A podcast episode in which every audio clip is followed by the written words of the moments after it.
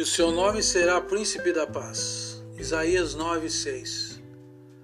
Primeiro, precisamos compreender a função de um príncipe em, em um reinado. O rei tem a função de governar todo o reino. O rei governa um todo, mas o príncipe pode representar o rei em algumas tarefas. Jesus não é o rei da paz, mas o príncipe da paz. Atos 3:15 e 5:31.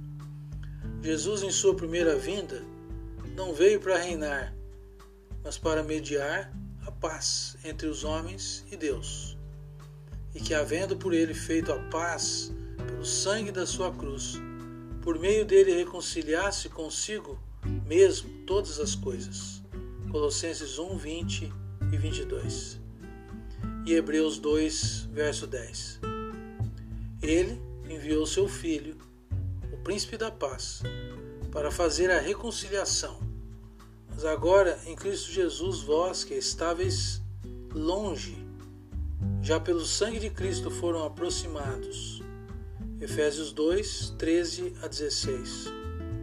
O príncipe da paz veio mediar a nossa paz com Deus e agora vem ser a nossa paz. Tenho-vos dito isto, para que em mim tenhais paz. Mundo tereis aflições, mas tende bom ânimo. Eu venci o mundo. João 16, 33. Agora, a paz com Deus não é um estado ou uma circunstância. Também não é a paz que o mundo dá, mas uma pessoa. Deixo-vos a paz, a minha paz vos dou. Não vou la dou como o mundo a dá. Não se turbe o vosso coração, nem se atemorize. João 14, 27.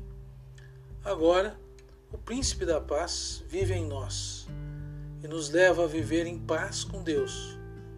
Tendo sido, pois, justificados pela fé, temos paz com Deus por meio, por meio do nosso Senhor Jesus Cristo, pelo qual também temos entrada pela fé a esta graça, na qual estamos firmes e nos gloriamos na esperança da glória de Deus.